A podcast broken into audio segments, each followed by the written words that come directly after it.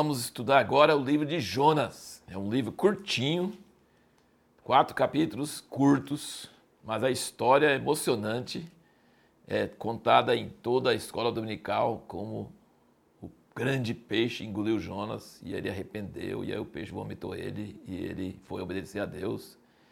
E é um livro que Jesus é, menciona quando ele fala que ele vai ficar enterrado três dias ele menciona que assim como o profeta Jonas ficou no peixe e depois saiu, que Jesus ia ficar três dias no, na terra e ia ressuscitar. Vamos ver então algumas coisas importantes aqui. Na sua leitura está marcando que é para ler Jonas e dois capítulos de Miqueias, mas eu achei melhor a gente falar só sobre Jonas aqui e pegar no próximo vídeo todo o livro de Miqueias, para não ficar misturando assuntos. Fugir de Deus, nós já vimos no livro de Amós, acabamos de falar no outro vídeo, é impossível, mas o Jonas quer fazer o impossível.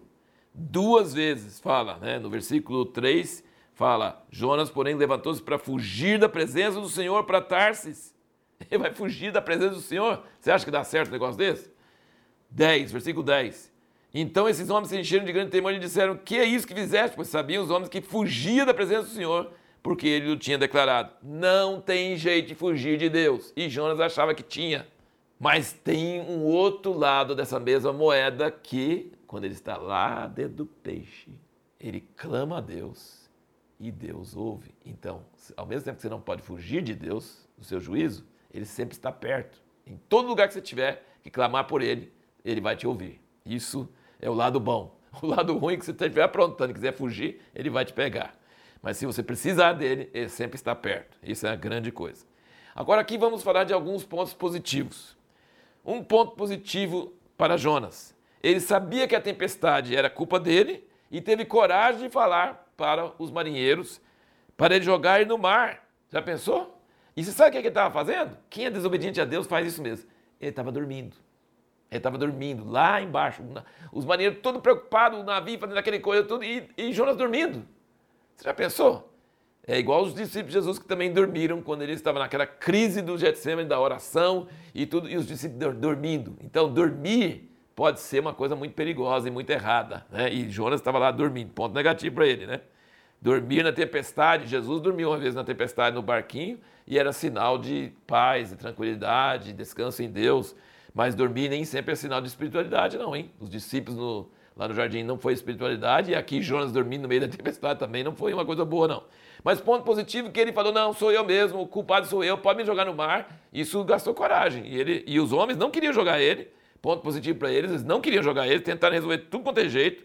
Mas aí, quando não teve jeito, falou assim: ó oh, Deus, tem misericórdia, perdoa a gente. Eles nem conheciam Deus, nem, nem eram judeus, nem nada, mas eles tinham temor de jogar um homem inocente no mar. Mas jogaram ele no mar e só fizeram isso quando não tinha mais nada. Agora, o ponto positivo mesmo é para Deus, hein? O mar se aquietou na hora. Jogaram Jonas no mar, o mar quietou uh, na hora. Eles ficaram, ah, então era isso mesmo. E Deus salvou a vida de Jonas. Outro ponto positivo para Deus. Ele tinha um peixe preparadinho. No meio daquela tempestade todinha, joga Jonas no mar. Teria afogado na hora, mas tinha o um peixe, engoliu ele na hora.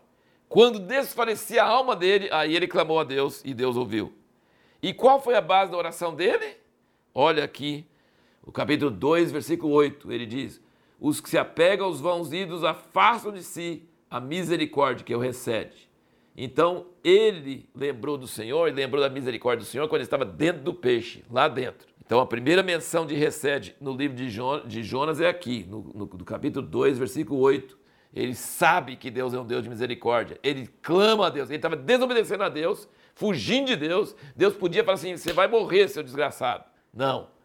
Deus, ele sabia, Deus é misericordioso. Apesar de ser desobediente, mesmo aqui dentro do peixe, mesmo nas profundezas, eu clamando a Deus, tem solução. E teve.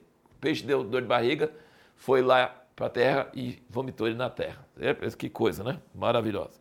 Aqui nós temos a história do maior avivamento possível, uma cidade inteira convertida. 120 mil pessoas convertidas e o rei também. Não é exatamente convertido, é arrependido do juízo e, e aí Deus retirou o, a promessa de juízo sobre eles. Então, um profeta que não queria que eles, que eles arrependessem. Ele não queria que eles arrependessem. Porque aqui no capítulo 4, versículo 2, ele diz: orou ao Senhor e disse, ele ficou muito bravo quando eles se converteram no mau caminho, Deus se arrependeu do mal. Esse é o versículo 10 do 3. Aí no capítulo 4, versículo 1, ele diz: Mas isso desagradou extremamente a Jonas e ele ficou irado e orou ao Senhor e disse: Ah, Senhor, não foi isso que eu disse estando ainda na minha terra? Por isso que me apressei a fugir para trás, pois eu sabia, olha, eu sabia que és Deus compassivo e misericordioso, longânimo e grande em benignidade, isso é recete, e que te arrependes do mal. Ele está justificando a fuga dele de Deus, dizendo: Eu sabia que eu ia pregar e falar que ia vir o juízo, depois o senhor ia arrepender de fazer o juízo e eu ia ficar aí, ó, parecendo um falso profeta, um cara que, que não cumpriu. Eu sabia que o senhor ia fazer isso. Mas foi essa misericórdia de Deus que salvou ele lá dentro do peixe. Isso ele não lembrou, hein? Então a importância da pergunta que nós fizemos, a importância de recebe no livro de Jonas, Deus mostrou recebe para ele dentro do peixe, ele desobediente, e Deus mostrou recebe para um povo, olha, você tem que lembrar que o povo de Nínive é os assírios, os maiores inimigos de Israel, coisa terrível. Nunca Jonas, um profeta hebreu, ia gostar que o povo assírio ia arrepender-se e escapar do juízo. Ele ia achar muito bom que eles levassem na cabeça.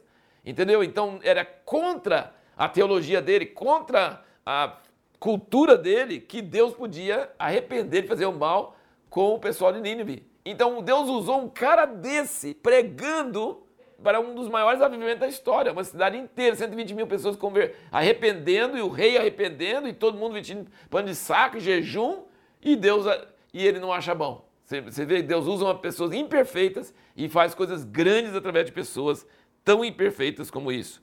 E aí Deus quer levar Jonas ao arrependimento, e aí o que, que ele faz? Ele faz crescer uma aboboreira de um dia para o outro para dar sombra para Jonas, porque e aí ele fala assim, uh, que bom, né? Essa sombra queria ver se ia ver juízo sobre Nínive ou não. E aí ele acha bom, aí Deus manda uma, um, uma lagarta para comer a raiz e fazer murchar, depois manda um vento oriental bem seco e quente, e aí Jonas fica, ah, que coisa terrível, acabou com a minha baboreira. E Deus fala assim, você está com dó da bobo, a baboreira? Tenha dó. E a cidade de 120 mil pessoas, você não tem dó não? Mas eram os piores inimigos dele, queria mais que se lascasse mesmo, entendeu? Mas é, Deus queria mostrar para o profeta, e você vê quantas ações de Deus usando um homem tão imperfeito. Agora, a pergunta que nós queremos responder no próximo vídeo é como entender a alternância entre palavras de forte juízo e promessas de restauração eterna em Miqueias?